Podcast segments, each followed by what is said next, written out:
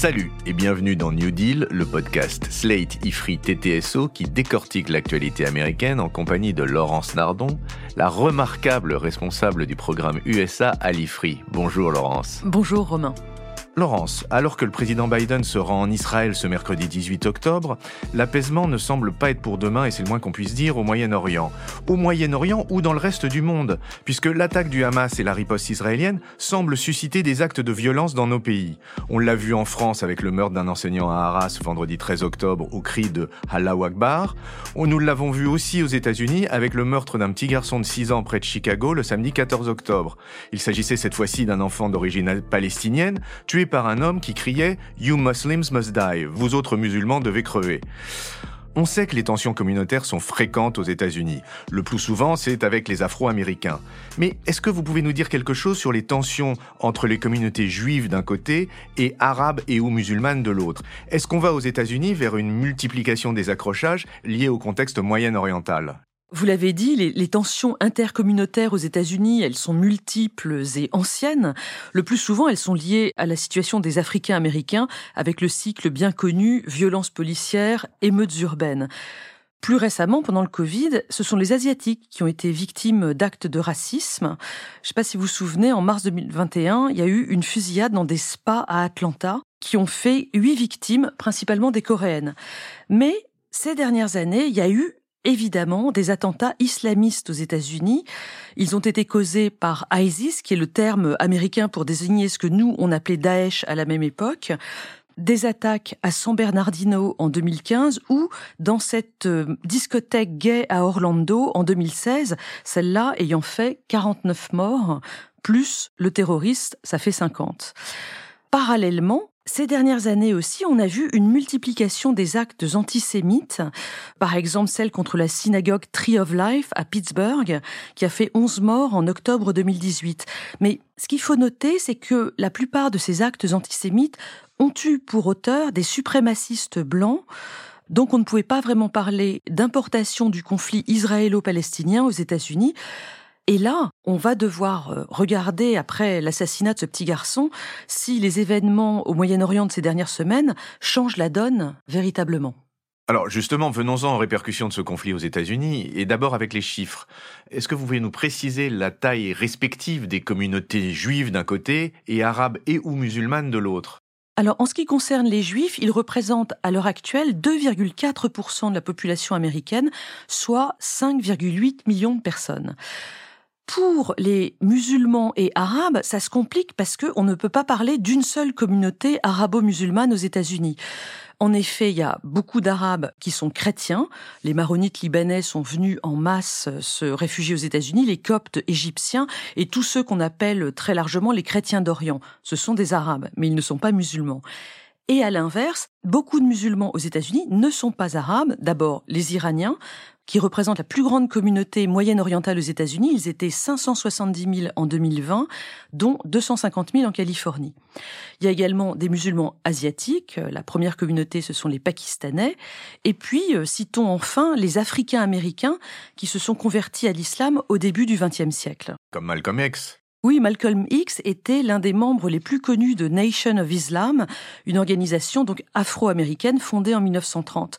Le narratif pour ces Africains américains, c'était que l'islam avait été la religion initiale des Noirs avant qu'ils soient enlevés d'Afrique et réduits en esclavage dans les Amériques. Aujourd'hui, les Africains américains représentent entre 10 et 15% des musulmans américains. Oui, mais alors les 10 et 15% de combien de musulmans, Laurence? Alors, selon le Pew Research Center, qui a de très bons chiffres récents, ce sont 3,5 millions de musulmans qui vivent aux États-Unis, dont 2,15 millions d'adultes. Ce sont principalement des immigrés récents, donc une population jeune, relativement diplômée. Elle est arrivée aux États-Unis au gré des crises. Par exemple, les 40 000 Algériens ou Américains algériens sont arrivés en majorité dans la décennie noire des années 1990. Oui, alors ce que vous nous apprenez, Laurence, c'est que les juifs constituent un petit peu plus de 2% de la population américaine, alors que les musulmans n'en représentent que 1%. Absolument, Romain. Alors ça, c'était pour les musulmans, mais vous avez dit qu'il y avait une distinction, et bien il y en a évidemment une, entre les musulmans et les arabes. Qu'en est-il de ces effectifs-là aux États-Unis? Alors, pour répondre à votre question, il faut parler du Census Bureau, le bureau du recensement qui fait un travail extraordinaire aux États-Unis. Le recensement décennal existe là-bas depuis 1790. Ce recensement était nécessaire pour répartir le nombre de représentants à la Chambre des représentants entre les États. Et c'est dès ce moment-là que les statistiques ethniques se sont imposées. À l'époque, les propriétaires d'esclaves dans le Sud voulaient compter leurs esclaves dans le recensement pour que ça fasse beaucoup de monde et avoir plus de représentants à la Chambre. Alors que les États du Nord ne voulaient pas compter les esclaves pour les raisons inverses, ça allait alourdir le poids des États du Sud vis-à-vis d'eux, et ils avaient un bon argument qui était d'expliquer que les esclaves ne votaient pas, donc ils n'avaient pas à être comptés énorme discussion lors de la convention de rédaction de la Constitution de 1787. Ils sont arrivés à un compromis, le compromis des trois cinquièmes, c'est-à-dire que les esclaves, à l'époque, étaient comptés pour trois cinquièmes des Blancs. Les statistiques ethniques aux États-Unis datent donc de cette époque et elles existent toujours aujourd'hui, contrairement à la France où le modèle universaliste est fort et où par conséquent on s'interdit de mettre les gens dans des cases. Enfin, euh, les statistiques ethniques existent toujours, mais rassurez-moi, les règles de 3 cinquièmes, ça, ça n'existe plus, non? Oui, oui, euh, cette règle a été supprimée après la guerre de sécession et plus précisément avec le 14e amendement en 1868.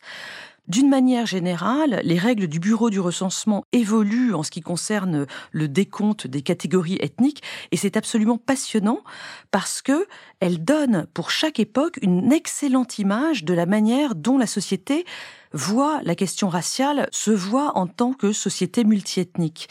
D'ailleurs, je voudrais citer un auteur de référence sur cette question. C'est un universitaire français. Il s'appelle Paul Shore. Il est à Paris 7, Paris Diderot.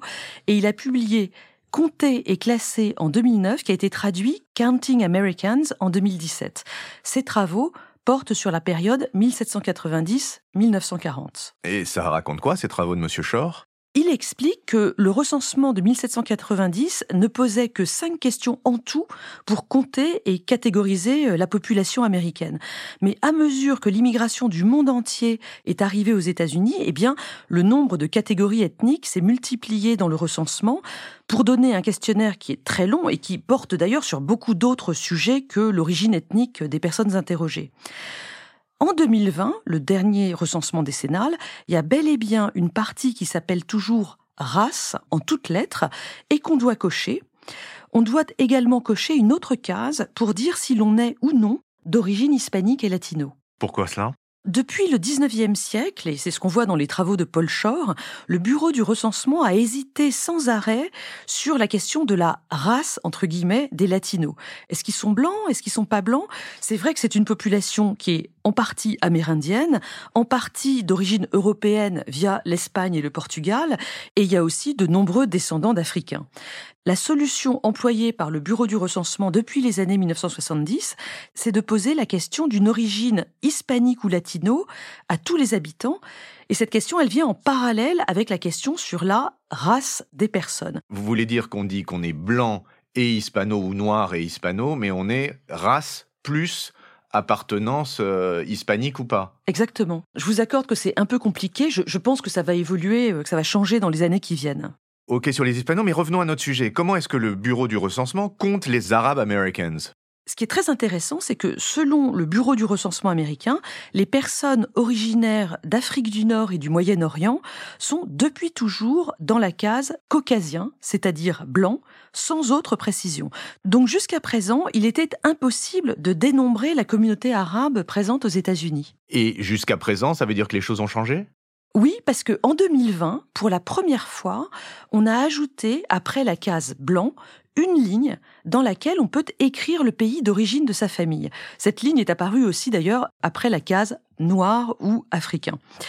Donc, pour la case blanc, si vous la cochez, le bureau du recensement vous propose de mettre votre pays d'origine ou le pays d'origine de vos ascendants, hein, si vous êtes aux États-Unis depuis des générations, et il propose, à titre d'exemple, six pays possibles d'origine allemand, irlandais, anglais, italien, libanais et égyptien. Donc on voit bien que les Arabes peuvent cocher cette case et mettre leur pays.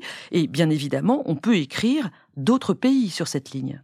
Donc moi, si j'habite aux États-Unis, je vais cocher la case blanc et préciser comme origine euh, French Oui, vous pouvez faire ça, sachant que depuis le recensement de 1970, les formulaires sont devenus autodéclaratifs. Donc en réalité, vous pouvez euh, répondre ce que vous voulez. D'ailleurs, sur ce point, il faut citer l'exemple de Barack Obama, dont vous savez que la mère est blanche et le père noir, il vient du Kenya. Donc lorsqu'a eu lieu le recensement de 2010, il était à la Maison Blanche, tout le monde a scruté avec grand intérêt la case qu'il allait cocher, parce qu'il aurait pu cocher la case mixed race, telle qu'elle s'appelle dans le recensement. Or, il a coché la case noire. Évidemment, il y avait un contexte politique très important autour de sa réponse. Et c'est pareil aujourd'hui pour Kamala Harris, la vice-présidente. Sa mère est d'origine indienne et son père est jamaïcain. Donc elle aurait pu cocher mixed race d'origine indienne et caribéenne. Or, elle aussi a coché la case noire dans le recensement de 2020. Oui, recensement de 2020, après lequel on a pu dénombrer toutes les personnes qui indiquaient un pays de la région Middle East Nord Africa, c'est-à-dire Moyen-Orient, Afrique du Nord, habitant aux États-Unis. Et ça, ça donne quoi? On arrive à 3,5 millions de personnes originaires donc de cette région MENA aux États-Unis. Sur ces 3,5 millions, il y a actuellement 174 000 Palestiniens. Donc on a 3,5 millions d'Américains qui sont d'origine arabe. Et non, Romain, euh, parce que on parle là d'une origine géographique, et donc dans ces 3 millions et demi, on compte aussi les Américains iraniens, qui ne sont pas arabes, ils sont perses, et on compte aussi les Américains israéliens. Bon, alors récapitulons. D'un côté, on a 3,5 millions d'Américains originaires d'Afrique du Nord, Moyen-Orient, et 3,5 millions de musulmans, sachant que les uns ne sont pas nécessairement les autres. Et on a aussi 5,8 millions d'Américains juifs. En termes de représentation politique, est-ce que ça, ça a un impact? En termes de représentation politique, la situation n'est pas complètement similaire. Parce que la communauté juive, elle est représentée par euh, ce lobby très à droite, très pro-Netanyahou qui s'appelle AIPAC, et un petit nouveau, un lobby plutôt à gauche qui est J Street. Oui, sachant que pour la partie droite de l'opinion juive américaine, il y a aussi le soutien des protestants fondamentalistes, qui ne sont pas juifs évidemment, qui soutiennent Israël pour des questions religieuses. Et en revanche, du côté des communautés arabes et musulmanes aux États-Unis, il y a une représentation politique qui ne fonctionne pas vraiment pour l'instant parce que les intérêts restent trop divers. Ils ont du mal à former un ensemble cohérent avec une représentation politique unique. On entend beaucoup s'exprimer ces jours-ci le Council on American Islamic Relations, CARE, une organisation euh, fondée en 1994 et qui dénonce les exactions commises dans la bande de Gaza. Ils sont évidemment accusés euh, dans le contexte actuel d'être islamistes et pro-Hamas. Tout ceci dessine donc dans les semaines qui viennent des tensions qui vont trancher avec le narratif d'un pays euh, multiculturel où tout se passe très bien entre les communautés. Tension est effectivement le mot de la semaine, le mot du mois et j'en ai peur, le mot des mois à venir. Néanmoins, je vous remercie beaucoup pour ces explications très claires, Laurence, et je me réjouis de vous voir la semaine prochaine. Merci Romain. À la semaine prochaine. Retrouvez New Deal chaque semaine sur Slate Audio et toutes les plateformes de podcast.